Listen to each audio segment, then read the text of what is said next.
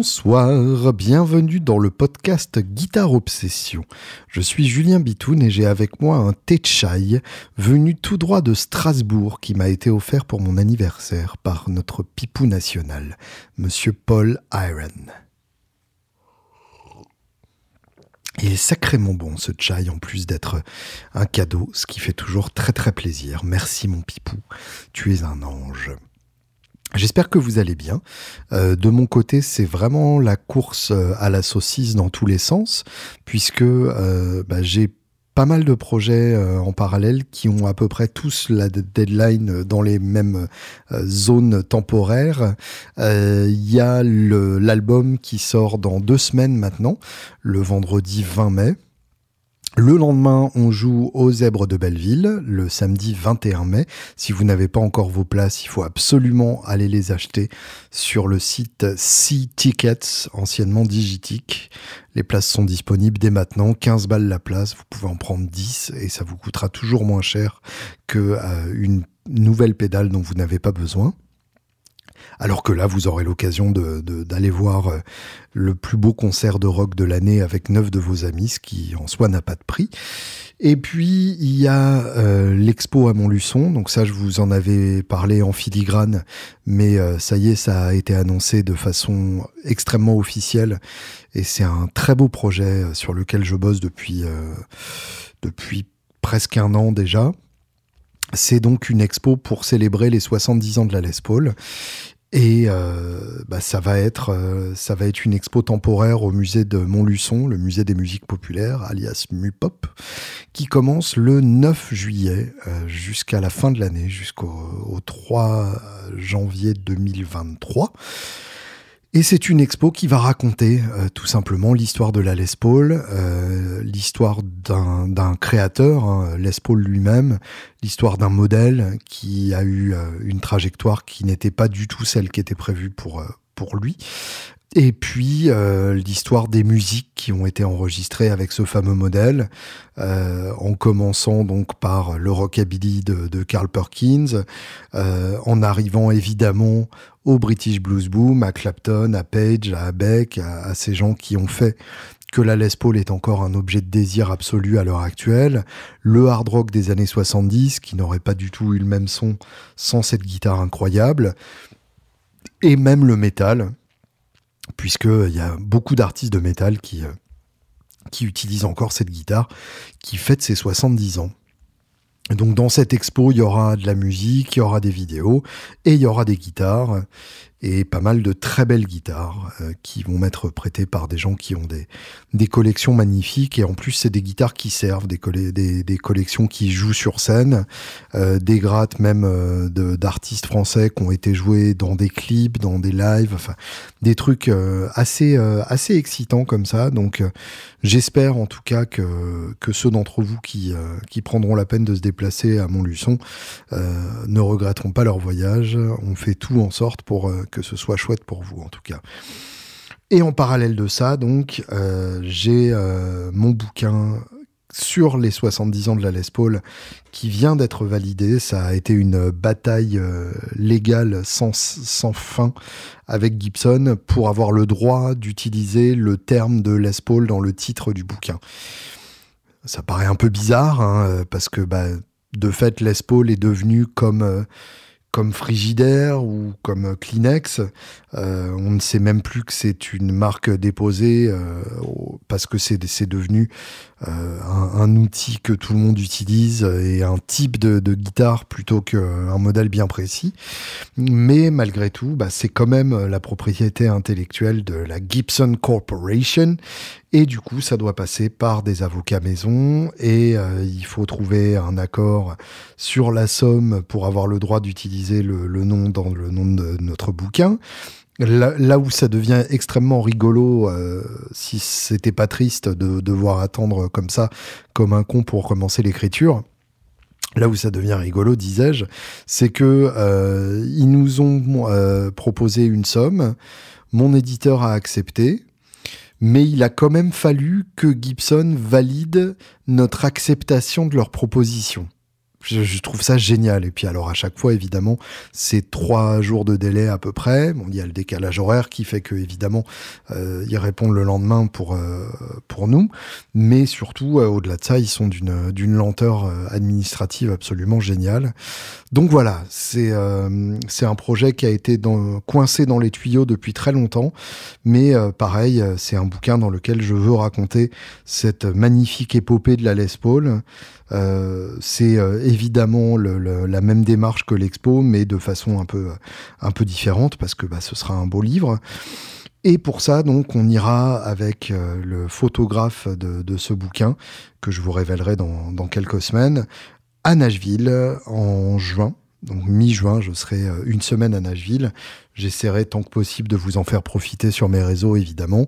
on va aller chasser de la Belgrade. On aura accès au Vault de Gibson. Alors je sais pas si vous avez déjà vu les, les vidéos sur Internet qui détaillent en gros cette partie secrète du Gibson Garage, mais c'est un endroit où il y a euh, deux bursts, une Flying V et surtout une Explorer euh, d'époque une Explorer de, de, 58, donc une des, une des 20 Explorers euh, attestés vrais euh, qui, qui, a survécu de, de cette époque de, de, la toute première fabrication la, fameuse Big Head. Donc, euh, donc voilà, ça c'est des instruments que, que j'ai bien hâte de jouer. Et puis euh, il est probable qu'on voit passer pas mal de bursts euh, autour de ça aussi par d'autres biais. Donc ça va être un voyage rigolo de toute façon, aller à Nashville en soi, c'est quand même extrêmement rigolo. Donc voilà, et je dois écrire le bouquin euh, pour le 1er juillet. Je l'écris d'abord en anglais, et ensuite je le traduis en français pour le 1er août. Sachant donc, euh, je vous rappelle que le vernissage de l'expo, c'est le 8 juillet. Donc, euh, voilà, je vous laisse imaginer un peu la, gueule de mes semaines, sachant qu'évidemment, entre-temps, j'ai d'autres trucs à faire. J'ai un tournage PALF début juin. Donc, euh, donc voilà, euh, tout ça pour vous expliquer aussi pourquoi je ne serai pas nécessairement euh, très actif en termes de podcast. Alors j'ai trois interviews que je vais sortir au fur et à mesure, mais il est fort probable que je ne vous parle pas comme je le fais maintenant avant bah, probablement avant août. Euh, j'en suis absolument désolé, mais euh, je vais devoir, euh, je vais devoir prioriser les, choses les plus urgentes et j'espère que vous ne m'en voudrez pas trop. J'ai eu plein de, messages adorables de vos parts pour à plein d'occasions différentes. Alors il y a eu mon, anniversaire qui était un déferlement d'amour dont je me remets difficilement. Euh, il y a eu d'autres occasions euh, et puis euh, et puis il y a eu des, des gens il y a régulièrement et ça ça me scotche des gens qui, qui m'écrivent juste pour me dire que le podcast leur plaît vachement qu'ils l'écoutent qu'ils ils ont rattrapé les, les épisodes précédents et que ça leur plaît. C'est c'est le genre de le genre de mail qui me donne envie de, de, de continuer à en faire. Et dans ces messages ils me disent que je ne fais pas assez de promo pour le Patreon. euh, et j'avoue qu'effectivement, euh, c'est quelque chose que je mets pas nécessairement très en avant, pour la bonne raison que j'ai pas le temps de créer du contenu original pour le pour le Patreon. Et du coup, ça me gêne un peu de, de le mettre trop en avant. Ça, c'est quelque chose euh, auquel j'aimerais vraiment remédier. J'avais une idée, mais je sais pas ce que vous en pensez. Est-ce que vous trouveriez ça cool d'écouter euh, ces épisodes du podcast euh, qui vont sortir avant tout le monde, genre euh, avec avec trois quatre jours d'avance si vous êtes sur le Patreon. Est-ce que c'est le genre de choses qui vous donnerait envie d'être inscrit? Pareil pour mes vidéos, les, les vidéos YouTube que je vais faire j'espère, de plus en plus régulière à partir de septembre. Vous avez compris qu'avant, je n'existe pas. Euh, est-ce que si je vous les mets euh, une semaine avant les autres, euh, ça, vous, ça vous fait plaisir ou, ou est-ce que ça ne change pas grand-chose? Et si je peux créer du, du contenu purement Patreon mais qui ne me demanderait pas euh, autant de temps que ce genre de, d'épisode que je suis en train de faire là tout de suite. Qu'est-ce que ça pourrait être? Donc ma, ma boîte euh, est à votre disposition pour toutes vos suggestions. Euh, Julien Bitoun tout attaché gmail.com, sinon sur Messenger, sur Instagram ou, ou sur le marché de soupe sur loin le dimanche matin à la boulangerie en particulier puisque mes enfants veulent du pain pour attendre pour faire la queue chez le boucher après. et puis, bah, pour ceux qui ne sont pas encore au courant, vous pouvez soutenir l'existence de ce podcast via Patreon, patreon.com slash guitarops, G-U-I-T-A-R-E-O-B-S. Voilà. Euh, si, euh, si vous avez un avis là-dessus, ça m'intéresse quand même vachement. Euh, alors, je, je, voulais, vous raconter brièvement, parce que j'ai eu un entretien absolument bouleversant à propos de Les Paul lui-même. Alors, pour ceux d'entre vous qui ne connaissent pas l'histoire, c'est quelque chose que je, raconterai probablement plus en profondeur dans, euh, dans mon bouquin. Mais donc, Les Paul, c'est une personne. Euh, ça, c'est peut-être une révélation pour euh, certains d'entre vous, puisque bah, c'est euh, c'est un de ces cas où l'objet inventé, l'invention est devenue plus célèbre que son inventeur. Mais effectivement, à l'origine, le modèle Les Paul, c'est un modèle signature, tout simplement. en 1952, donc, Gibson décide de se lancer dans la course au solid body.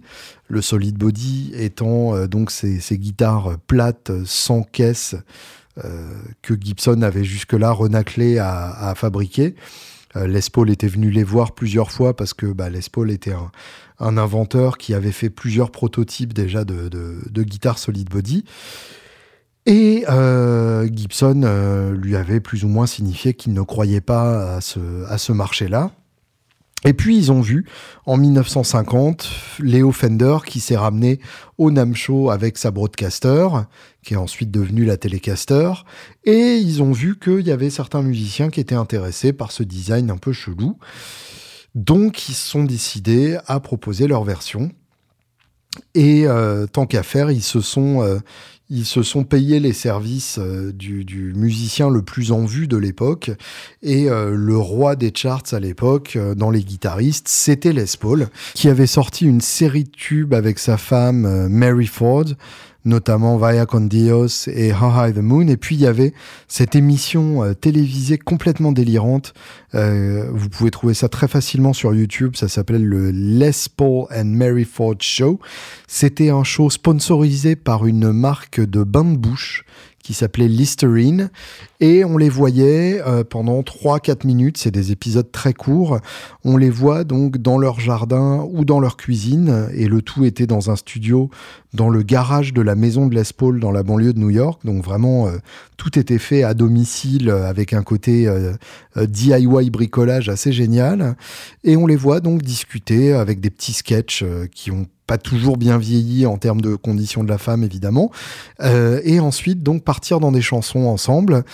Les chansons de Les Paul étant donc des chansons plutôt jazz, euh, c'était un gros fan de Django et ça s'entend, euh, avec un, twist un peu un peu futuriste puisque Les Paul était un, grand un grand bricoleur aussi en termes de son, c'est-à-dire qu'il aimait bien bricoler avec la vitesse de la bande pour jouer des parties beaucoup plus rapides euh, que, que ce qu'il jouait en vérité, c'est-à-dire en accélérant euh, le défilement de la bande pour qu'on ait l'impression qu'il joue beaucoup plus vite que ce qu'il a joué. Et puis c'était aussi un pionnier du euh, ce qu'on appelait à l'époque le sound on sound, donc la superposition de son sur le son, euh, ce qu'on appelle euh, à l'heure actuelle les overdubs, donc la, la, capacité à mettre un son sur un autre son, à empiler les pistes. À l'heure actuelle, ça paraît hyper normal, même le, le plus con des smartphones le permet. Mais à l'époque, c'était complètement révolutionnaire et c'est en très grande partie Les Paul qui a inventé ce principe-là euh, avec euh, deux, euh, deux têtes de lecture sur un même vinyle, enfin avec des trucs de bricolage comme ça absolument géniaux. Et donc on entend tout ça dans sa musique, on voit deux personnes euh, qui jouent et, on sait que euh, Mary Ford a, harmonisé huit fois sa voix et Les Paul a harmonisé cinq fois sa guitare et ça donne un jazz, un jazz futuriste assez génial. Donc bref, Gibson euh, se paye les services de, Les Paul pour défendre cette, cette solid body. Les Paul visiblement était quand même relativement impliqué dans, le développement de la guitare. On a, on a plein de versions euh, contradictoires de, cette histoire-là. Euh, le président de Gibson à l'époque, c'était Ted McCarthy, euh, qui est réputé pour avoir, pour avoir conçu tous les designs géniaux de Gibson à l'époque notamment donc euh, les, les, Explorer Flying V et autres 335. Euh, mais ce serait aussi lui qui a conçu en grande partie la Les Paul euh, et l'apport de Les Paul à la guitare aurait été absolument minime. c'est un débat qui est, qui est, passionnant. Alors déjà, la forme même de la Les Paul, si on veut vraiment chercher, il y a une guitare fabriquée par Paul Bixby qui était un des pionniers de, la solid body. Alors Paul Bixby, euh, si vous ne connaissez pas, c'est un personnage extrêmement important de l'histoire de la guitare électrique. On retient surtout évidemment euh, son design de vibrato, le vibrato Bixby que vous connaissez tous et qui est le plus beau vibrato euh, visuellement. Et en termes sonores, c'est à mon avis le vibrato le plus intéressant. Et en tout cas, donc, c'est un homme qui fabriquait des, des, guitares solid body pour les, stars de la country de l'époque. Alors, il les fabriquait euh, une par une, donc c'était pas du tout la logique de, production industrielle que pouvaient avoir les Fender, et c'est pour ça d'ailleurs que Paul Bixby est moins rentré dans, la légende que, que Léo Fender.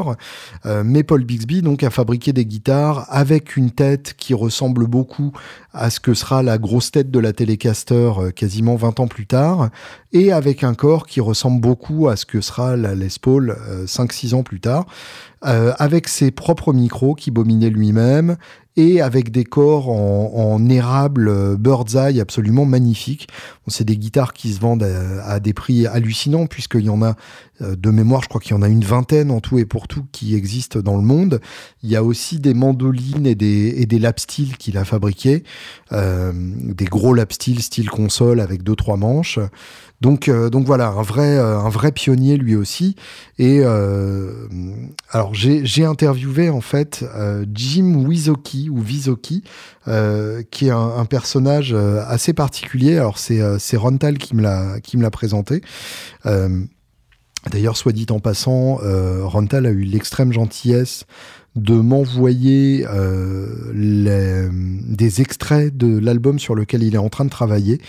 Euh, il est en train de travailler sur un album entièrement instrumental et euh, bah, ça m'a complètement scotché. Très franchement, euh, je suis pas nécessairement fan des albums de Ron après 9-11, qui pour moi est son, dernier chouette album, qui était déjà un cran en dessous de Uncool. je suis vraiment fan perso de la de la trilogie Hermit, Hands, Uncool. Et, euh, et là, pour le coup, le, prochain album, c'est carrément, euh, c'est carrément ce qu'on aime. Il y a ce côté euh, hyper bizarre, très, très avant-gardiste et en même temps avec les, bonnes références quand c'est du vieux aussi. Enfin là, il y a un morceau où en gros, on jurerait entendre du lap steel, euh, enfin du pédal steel, et en fait c'est de la fretless, mais il la maîtrise tellement bien que c'est d'une fluidité hallucinante. Enfin voilà, des, des, sucreries euh, sonores comme ça euh, qui, qui font vraiment plaisir à entendre et euh, surtout de la part d'un ami pour qui euh, je, je, me suis inquiété en termes de euh, d'inspiration sonore et là pour le coup il revient en, en, grande grande forme. Alors c'est l'album n'est pas prêt hein, n'est pas finalisé. Là ce qu'il m'a envoyé c'était encore des batteries programmées pour la plupart qui n'ont pas encore été remplacées par par des vrais batteurs. Mais mais le jour où ça sortira je ne manquerai pas de, vous le rappeler parce que, euh, parce que ça mérite vraiment toute, toute votre attention et toute la mienne une fois que ça existera. Bref, il m'a présenté donc euh, ce mec-là, qui est, qui est, un copain à lui, euh, Jim Visoki, qui est flic euh, dans le New Jersey, à Mawa, donc la, la ville où Les Paul a, fini par s'installer, et qui en fait est devenu le meilleur ami de Les Paul, tout simplement. il fait des conférences dans, dans les États-Unis pour présenter son histoire avec Les Paul. Il ramène des, des grades qui ont appartenu à Les Paul, des, des objets historiques et ainsi de suite. Euh, et d'ailleurs, il m'a, fait part de l'envie qu'il aurait de venir faire une présentation comme ça en France. Donc, si c'est quelque chose qui vous intéresse euh, et que vous aimeriez que, que j'essaye d'organiser, euh, n'hésitez pas à, insister dans ce sens-là. Je, je serais heureux de, de, de, passer du temps à, mettre ça sur patte. donc en gros, il m'a raconté leur rencontre. Euh, il était euh, débutant au poste de police de, Mawa. C'était un hiver particulièrement rigoureux et il reçoit un coup de fil et euh, l'interlocuteur fait Hi, it's Les Paul. Donc salut, c'est Les Paul. et euh, Jim n'étant ni euh, guitariste ni amateur de jazz, euh, il ne sait pas qui est Les Paul et il lui dit oui c'est bien et qu'est-ce que vous voulez? Et Les Paul dit j'ai besoin de quelqu'un pour pour déneiger le devant ma maison et euh, bah, du coup, Jim passe euh, après son service déneigé devant la maison de, de Les Paul, euh, qui, qui lui tape la discute et ils deviennent amis très rapidement.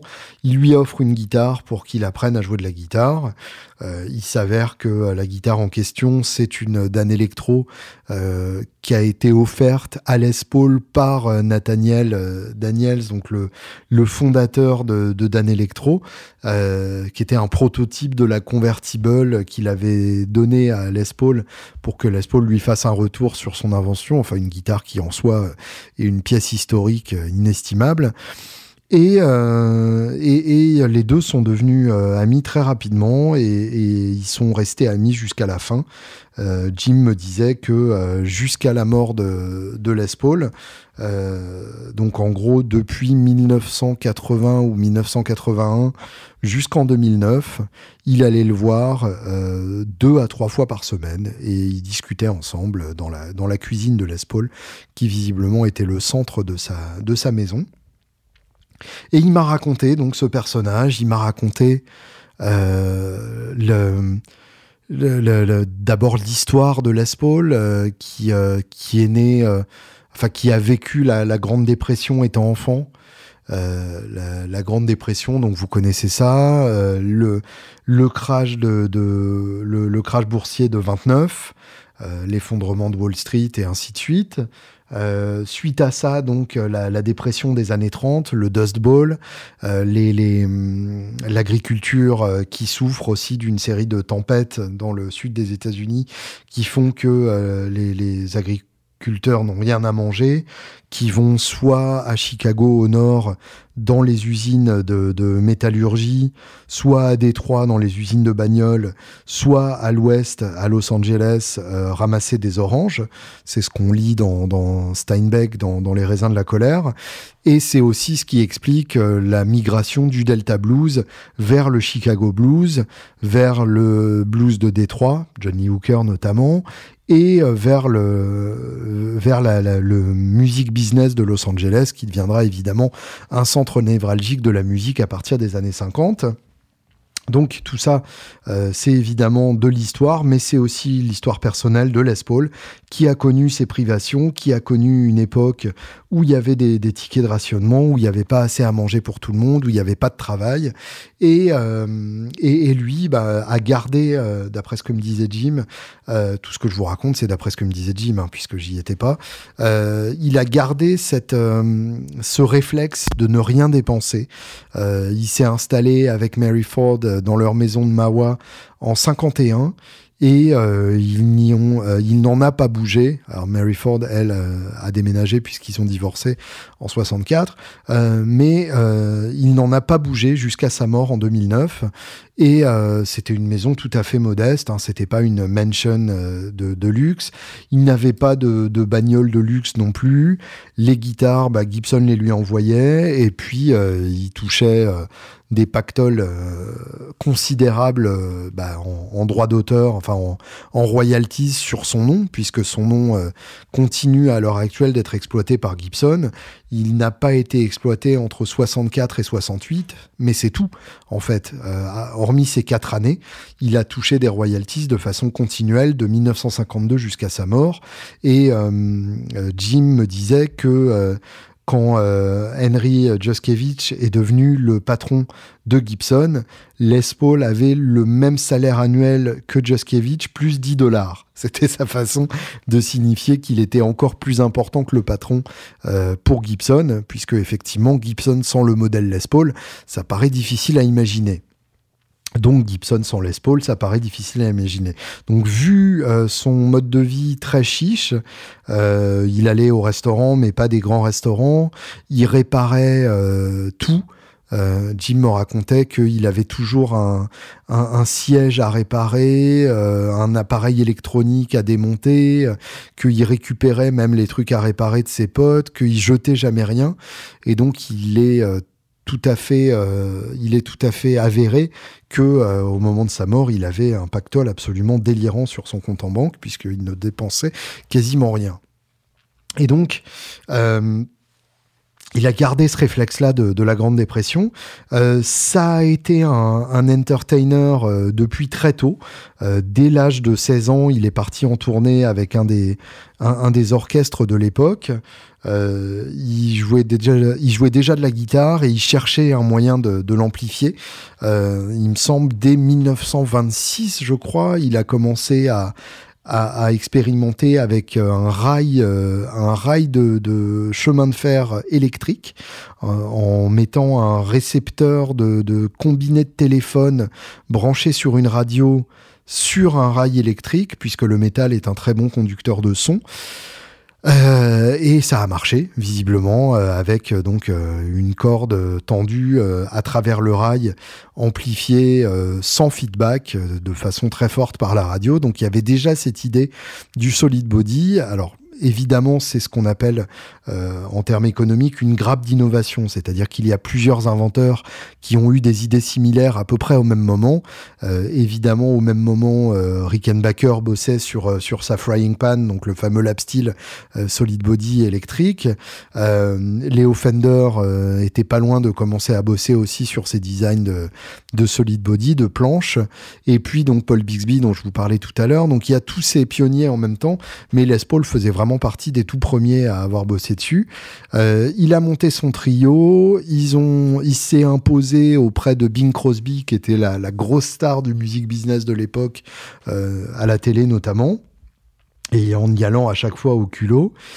Euh, il avait le, grand frère de Chet Atkins dans son premier trio, donc ça je trouve ça toujours rigolo comme, comme anecdote, d'autant plus que Chet Atkins était lui aussi guitariste de renom et euh, producteur de disques, euh, ce qui était Les Paul. Hein. Les Paul avait ces deux, ces deux casquettes et euh, la, similarité va encore plus loin puisque euh, Les Paul avait son modèle chez Gibson en 52 et euh, Chet Atkins a commencé à travailler sur son modèle chez Gretsch en 53.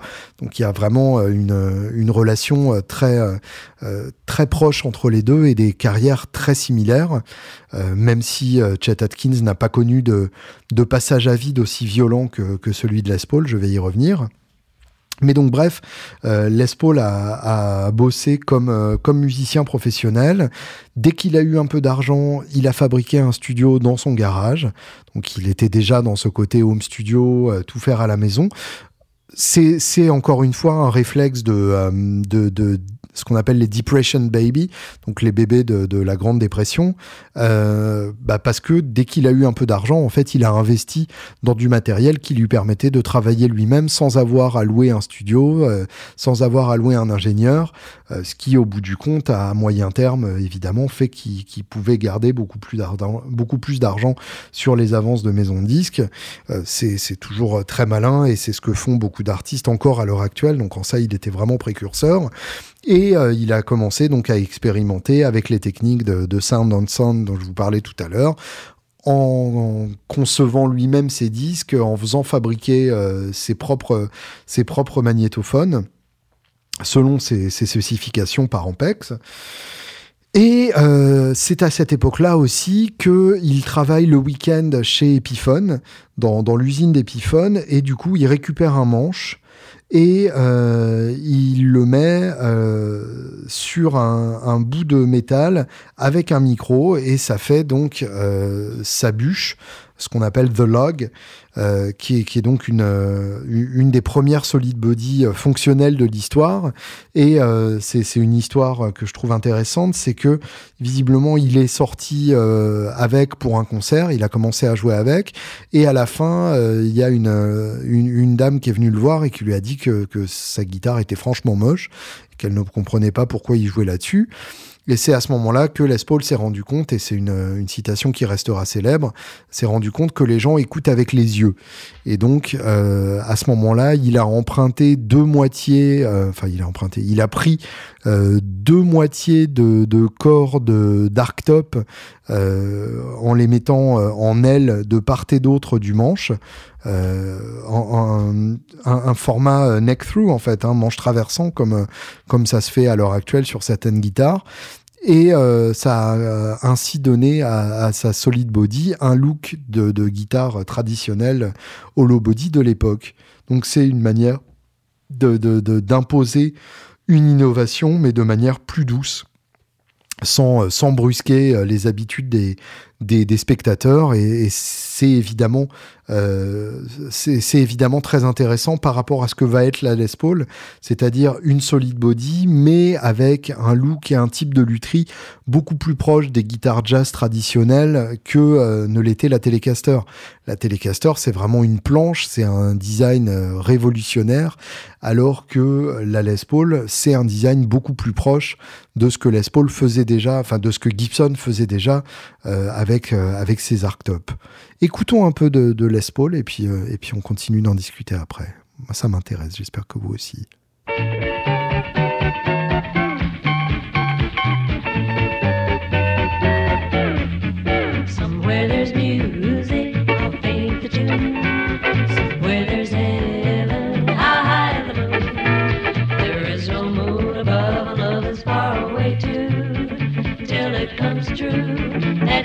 That you love me as I love you.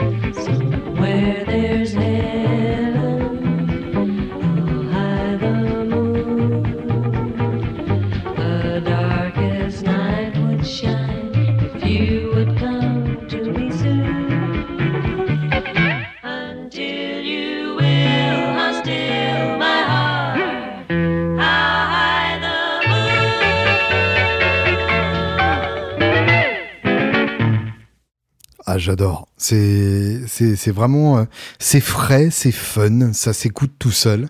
C'est donc Les Paul and Mary Ford, les deux. Ils sont que deux, hein, mais ils font tout euh, à la fois. C'est, moi, ça m'éclate, vraiment. Euh, J'espère que vous aussi. Donc bref, euh, il m'a raconté tout ça euh, sur le parcours de, de Les Paul et euh, puis donc sur sur la chute, hein, puisqu'il y a eu il y a eu une montée, il faut bien qu'il y ait une chute. C'est comme ça que fonctionnent les les histoires. Tout simplement, donc, il a divorcé d'avec Mary Ford en 1964 et, euh, et apparemment, euh, ça lui a complètement brisé le cœur. Euh, J'ai pas bien compris les, les, raisons de ce divorce. Euh, il m'a dit une phrase que je trouve toujours euh, un peu un peu cryptique, donc je vais je vais voir si ma femme peut m'éclairer là-dessus parce qu'elle elle parle beaucoup mieux anglais que moi. Et donc, euh, ils se sont séparés en, en 64, et c'est la raison pour laquelle Les Paul euh, a arrêté de travailler avec Gibson. Euh, L'histoire officielle euh, veut que Gibson n'ait pas aimé la forme SG, puisque je vous rappelle que à partir de 1961, euh, la Les Paul euh, devient la SG, ou en tout cas la Les Paul prend la forme SG, elle ne s'appellera SG qu'à partir de, 64, mais euh, donc la, Les Paul devient cette guitare rouge à double cutaway, ou blanche si, si on prend la custom, euh, avec le logo Les Paul dessus, mais en fait, l'histoire ne, collait pas. Euh, si Les Paul n'avait pas aimé cette forme, euh, bah, il ne l'aurait pas endorsé, puisque euh, il a quand même pris beaucoup de photos avec la, SG. il a fait des campagnes de pub avec. Il l'a joué sur scène aussi. Donc, s'il l'avait pas aimé, il aurait évidemment réagi plus vite pour pour, pour, la renier. Donc donc c'est tout simplement qu'il était en, pleine, euh, en, plein divorce et qu'il ne voulait pas euh, que les revenus de, Gibson aillent euh, aux, avocats et à, sa, et à son ex-femme. Et donc il a arrêté de, bosser avec Gibson à cette époque-là. Il faut dire qu'en plus, artistiquement, c'est pour lui aussi le début de, la traversée du désert. La musique qu'il fait n'est plus du tout en vogue. Euh, les, les, les musiques modernes l'ont remplacé petit à petit. On a eu les premiers, les premiers guitares héros du rock and roll à partir du milieu des années 50. Alors Les Paul les a évidemment grandement influencés, mais des, des, guitaristes comme Duane Eddy, comme Link Ray, comme Dick Dale ont petit à petit remplacé cette esthétique plus jazz de, de Les Paul. Et euh, et puis donc les, guitaristes de la deuxième génération de guitar héros du rock, donc le British Blues Boom, sont en train de, faire leurs armes et de s'imposer petit à petit. En 64, les Beatles euh, sont arrivés euh, aux États-Unis en début d'année, lors de leur passage au Ed Sullivan Show. De mémoire, je crois que c'est le 4 février. Euh, donc à partir de là, euh, la musique de Les Paul n'est plus du tout à la mode et n'est plus du tout écoutée avec la même euh, ferveur qu'elle ne l'était avant. Donc, et c'est cette ironie d'ailleurs sur laquelle Les Paul reviendra plus tard dans sa vie, quand il dira la guitare que j'ai inventée m'a m'a pris mon boulot. Euh, alors c'est mieux en anglais. Hein, the, the, guitar I created put me out of business. Donc m'a euh, m'a m'a licencié. Enfin m'a ouais m'a pris mon boulot. C'est une meilleure euh, formulation. Et euh, effectivement, euh, bah, c'est en grande partie euh, le son de la Les Paul qui a, qui a permis la naissance du hard rock, puis du heavy metal, de ces musiques qui, dans les années 70, deviendront complètement incontournables. Et il n'y aurait pas eu le son du hard rock s'il n'y avait pas eu la Les Paul. en tout cas, pas comme on le connaît. Et c'est rigolo de voir que effectivement, Les Paul les Paul qui n'avait rien de hard rock ou qui n'avait rien de rock tout court euh, a permis l'invention de cet instrument euh, qui était la guitare parfaite pour un style qui n'existait pas encore au moment où elle a été euh, créée. Donc il finit sa, non, il finit jamais sa traversée du désert en fait, et c'est ça qui est, qui est extrêmement triste quand on, quand on se documente un peu sur, sur sa vie. il rejoint Gibson en 68. Euh, il est remonté sur scène un peu avant ça parce que des amis à lui en fait ont monté un concert en traquenard pour euh, pour le faire remonter sur scène. En gros, ils lui ont fait croire que c'était un concert en dépannage pour euh, pour les aider parce que le guitariste les avait plantés, mais en fait c'était un, un, concert pour Les Paul pour l'encourager à reprendre du service. Et donc en 68, il y a eu les premières rééditions de, de Les Paul. Gibson a ressorti la custom et la gold top, tout donc sauf la Sunburst que voulaient vraiment les guitaristes. Et euh, Les Paul a, recommencé à faire des concerts à ce moment-là. Euh, et puis à partir des années 80, donc il avait son concert euh, hebdomadaire au Iridium Jazz Club de New York, un club de jazz hein, comme son nom l'indique, où il jouait tous les tous les lundis soirs jusqu'à la fin de sa vie. Et apparemment, donc, c'était euh, un peu le, grand événement de sa semaine à chaque fois. Et il faut dire qu'effectivement, euh, entre 64 et euh, la fin de sa vie, bah, il n'y a, y a, pas eu, il a pas eu de grands éclats de sa part. il n'a pas inventé d'autres d'autres designs. D'ailleurs, son design préféré de la Les Paul, c'était la Les Paul Recording ou la Les Paul Personal, qui sont les, les Les Paul dont personne ne veut, avec des micros bizarres, avec des circuits électroniques ultra complexes qui ne servent pas du tout à, ce qu'on aime en, guitare, qui sont plutôt faits pour se brancher en direct sur un enregistreur, donc pas du tout le, le son que recherchent la plupart des guitaristes quand ils veulent une Les Paul. Et puis, euh, musicalement, évidemment, il n'y a pas eu d'album de Les Paul euh, passionnant, euh, que ce soit dans les années 60, 70, 80 et ainsi de suite. Donc, en gros, il, vivait sa vie au, quotidien, en jouant son concert du lundi soir, en s'occupant dans la maison, en sortant un peu avec son copain Jim, dont je vous parlais tout à l'heure. Et en fait, Jim m'a raconté que euh, Les Paul lui a avoué euh, très longtemps après qu'il avait il avait déjà quelqu'un pour euh, déneiger devant sa maison, mais qu'il avait appelé il avait appelé les, flics tout simplement pour pour trouver un ami, pour pour avoir de la compagnie. Et c'est pour ça qu'il avait dit quand quand Jim a décroché Hi, it's Les Paul. tout simplement pour voir si la personne qui, qui, qui, à qui il parlait connaissait euh, sa réputation, connaissait sa carrière et si c'était un fan ou si ça pouvait être un ami, puisque euh, Les Paul évidemment euh, avait un statut de légende et quand on est une légende, c'est très difficile de trouver des gens qui veulent parler à l'humain et pas à la légende. Et c'est un problème que rencontre toute, toute personne qui a un succès quelconque, c'est que du coup, vous vous demandez un peu, les gens qui m'entourent, est-ce que c'est vraiment des amis à qui je peux faire confiance ou est-ce que c'est des gens qui attendent quelque chose de ma part, qui me fréquentent parce que ça peut les arranger euh, pour obtenir telle chose ou telle autre chose. Euh, et donc par rapport à ça, le, le High Sport était un, test euh, pour savoir si il allait pouvoir être lui-même avec avec cette personne avec qui il, parlait.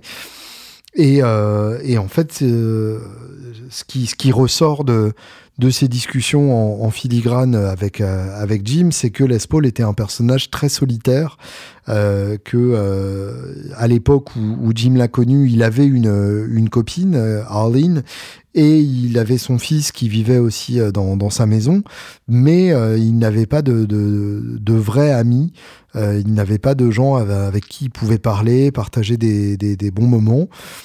Euh, il connaissait euh, Jimmy Page, il connaissait euh, Richie Sambora, Joe Perry, il a ensuite connu Slash et tous ces gens qui lui devaient tout parce que bah, il jouait sur sa guitare comme il l'appelait. mais mais c'était c'était pas des vrais amis, c'était plus des, des, des connaissances et des gens avec qui il était friendly plutôt que friend. Euh, et, et, en fait, oui, c'était c'était quelqu'un qui avait l'air très seul, voire même un peu euh, un peu complètement déprimé. Euh, Jim me racontait qu'il ne l'a jamais vu se poser et s'asseoir et qu'il était en permanence en mouvement, à réparer quelque chose, à, à, bouger quelque chose dans, dans, dans une guitare, euh, qui avait tous les jours une guitare sur, euh, sur la table de la cuisine à bricoler, euh, quelque chose à régler, à réparer, que c'était quelqu'un de, de vraiment obsédé avec cette idée de, de réparer les choses, de les remettre en état, et que la, la, seule chose qu'il était incapable de, de, réparer et de remettre en état, c'était lui-même, qu'il ne s'est jamais vraiment repris après, euh, après sa séparation d'avec Mary Ford. Et, et on a l'impression qu'en fait toute sa vie après ça a été a, été en filigrane, en demi-teinte, et qu'il a, il a regardé sa, sa, guitare devenir plus célèbre que lui, euh, avec un mélange de, fierté et de, et de détachement progressif euh, face à la déception euh, de, de, la manière dont Gibson fabriquait ses guitares et dont Gibson essayait de la lui faire à l'envers aussi. Jim m'a raconté que, une anecdote qui est assez parlante, c'est que euh, un gamin euh, est venu faire signer sa Les Paul Epiphone à Les Paul et euh, Les Paul a remarqué qu'il y avait le logo Les Paul sur le, carton de la guitare, mais que il n'apparaissait pas sur la guitare elle-même. Euh, tout simplement parce que Gibson euh, avait euh, n'avait pas mis son nom sur la guitare pour pas lui payer de royalties et donc devant le gamin et devant Jim il a appelé le, Henry, le, patron de Gibson, et il l'a il l'a confronté et suite à quoi donc ils ont changé le, le Road euh, pour euh, pour rajouter le nom de Les Paul quoi. Donc c'est euh, c'est un peu glauque parce que bah c'est c'est son héritage qui se qui se barre en couille sous ses yeux quoi. Et et il remarque il avait remarqué que les les Gibson Custom Shop qui, qui recevaient dans les années 2000 avaient un buzz qu'elles n'étaient pas censées avoir. Euh, il en a démonté une, il a trouvé que c'était le, comment dire, le vernis qui favorisait le buzz alors que sur une épiphone c'était mieux fait. Euh, bref, il a, constaté plein de choses qui, qui montraient bien que effectivement euh, c'était c'était pas à la hauteur de, de, ce qu'il attendait pour son héritage quoi. Et et quand il est mort, euh, bah, il, était, euh, il était déjà une légende du passé. Et en fait, il a été une légende du passé quasiment à partir des années 60, euh, au moment où, où sa musique est devenue complètement, complètement has-been. évidemment, les, les, musiciens lui rendaient hommage et, venaient souvent en inviter à l'Iridium jouer avec lui, mais euh, c'est pas pour autant qu'il faisait partie du, du zeitgeist euh, à ce moment-là. Il y a eu l'hommage à, à Les Paul par Jeff Beck euh, il y a une, petite dizaine d'années. Euh, ça, pour le coup, ça a permis de remettre un peu son, sa musique et son héritage musical au centre du débat avec euh, Imelda May dans, le rôle de Mary Ford, qui était très bien d'ailleurs dans le rôle de Mary Ford, mais, euh, mais c'est une goutte d'eau par rapport à, à, ce que représente effectivement son héritage.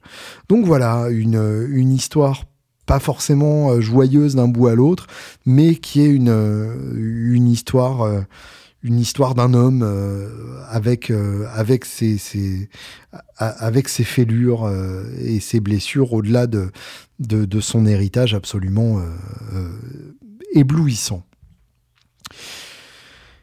J'espère que, que, vous avez appris deux, trois choses, que, que, ça vous aura donné envie d'explorer un peu cette, cet héritage aussi. juste avant de, de vous laisser, j'avais j'avais un, petit mail euh, qui m'a. J'ai plusieurs petits mails qui m'ont vachement parlé. Euh, mais euh, ah, ouais, je, non, je, prendrai le temps d'en parler dans un prochain podcast, tiens, parce que c'est des, mails longs qui méritent d'être développés. Donc je vais vous laisser avec un peu de musique. alors je ne vous le passe pas parce que parce que j'ai pas encore eu le temps de l'écouter. Euh, mais il y a le nouveau John Scofield qui sort aujourd'hui. L'album s'appelle ECM, comme le label du même nom, le label de jazz avant-gardiste. Euh, qui, euh, qui a accueilli les, les, les, meilleurs guitaristes de jazz qui, qui, en tout cas ne faisaient pas dans le traditionnel. Et là, cet album-là, eh bien, c'est John Scofield tout seul, à la guitare avec un looper. Ça sort aujourd'hui, hein, le, le, 6 mai. Donc je vous encourage euh, très vivement à, aller écouter ça parce que euh, alors je n'ai pas encore écouté donc je vous en parle euh, sans, connaître mais pour le coup je suis à peu près sûr que c'est magnifique puisque bah, je connais la capacité de John Scofield à sortir un très bon album. Et quand en plus il est tout seul qu'il est vieux qu'il a plus rien à prouver je pense que ça doit être absolument sublime. En tout cas je, je l'espère on verra bien. Et puis donc aujourd'hui encore sort aussi l'album de The Prize. Et ça pour le coup je vais vous en passer un extrait parce que euh, bah, j'ai eu euh, la chance de les écouter au Triton pour, euh, pour leur dernier concert là-bas. The Prize, c'est le nouveau projet de Christophe Godin. En fait, du Morgulble Trio, hein, tout simplement, puisqu'il y a aussi Yvan Rougny à la basse et Aurélien à la batterie. Christophe Godin, évidemment, euh, un de nos guitares héros français euh, les, plus euh, braves et les plus valeureux, et, dont j'aime le plus le son. c'est vraiment un mec dont, le, toucher, dont le choix de notes, dont la, fluidité me, passionne tout particulièrement. et, qui a monté donc ce projet avec Maggie Luten au, chant. Et euh, c'est, ça me touche particulièrement puisqu'ils étaient venus tous les deux à la Guitar Fest 2019 et, et qu'on avait joué ensemble You Shook Me All Night Long d'ACDC avec Maggie au chant. Et que suite à ça, donc ils ont monté, ils, ils, tournaient déjà en acoustique, Christophe et Maggie. Et suite à ça, donc Maggie a, a, rejoint le Morgul et ça a donné ce groupe The Prize, qui est donc Morgul en section rythmique et Maggie au chant. Et leur premier album euh, sort aujourd'hui aussi. L'album s'appelle euh, The Prize tout simplement. Et euh, je, voulais, je voulais vous faire écouter le dernier titre de cet album, qui était aussi le titre par lequel ils ont terminé leur concert du Triton et qui m'a personnellement énormément plu, qui est un titre qui s'appelle Circus je vous souhaite une excellente euh, semaine, fin de semaine. Je vous souhaite euh, d'autres excellentes semaines qui suivront ça, puisque euh, nous ne nous parlerons pas directement par ce podcast avant dans quelques semaines. D'ici là, évidemment, il y aura des interviews passionnantes, notamment Pur Sang, que je poste la semaine prochaine parce que leur album sort à ce moment-là, et des petites surprises bien sucrées. Prenez soin de vous et à très bientôt.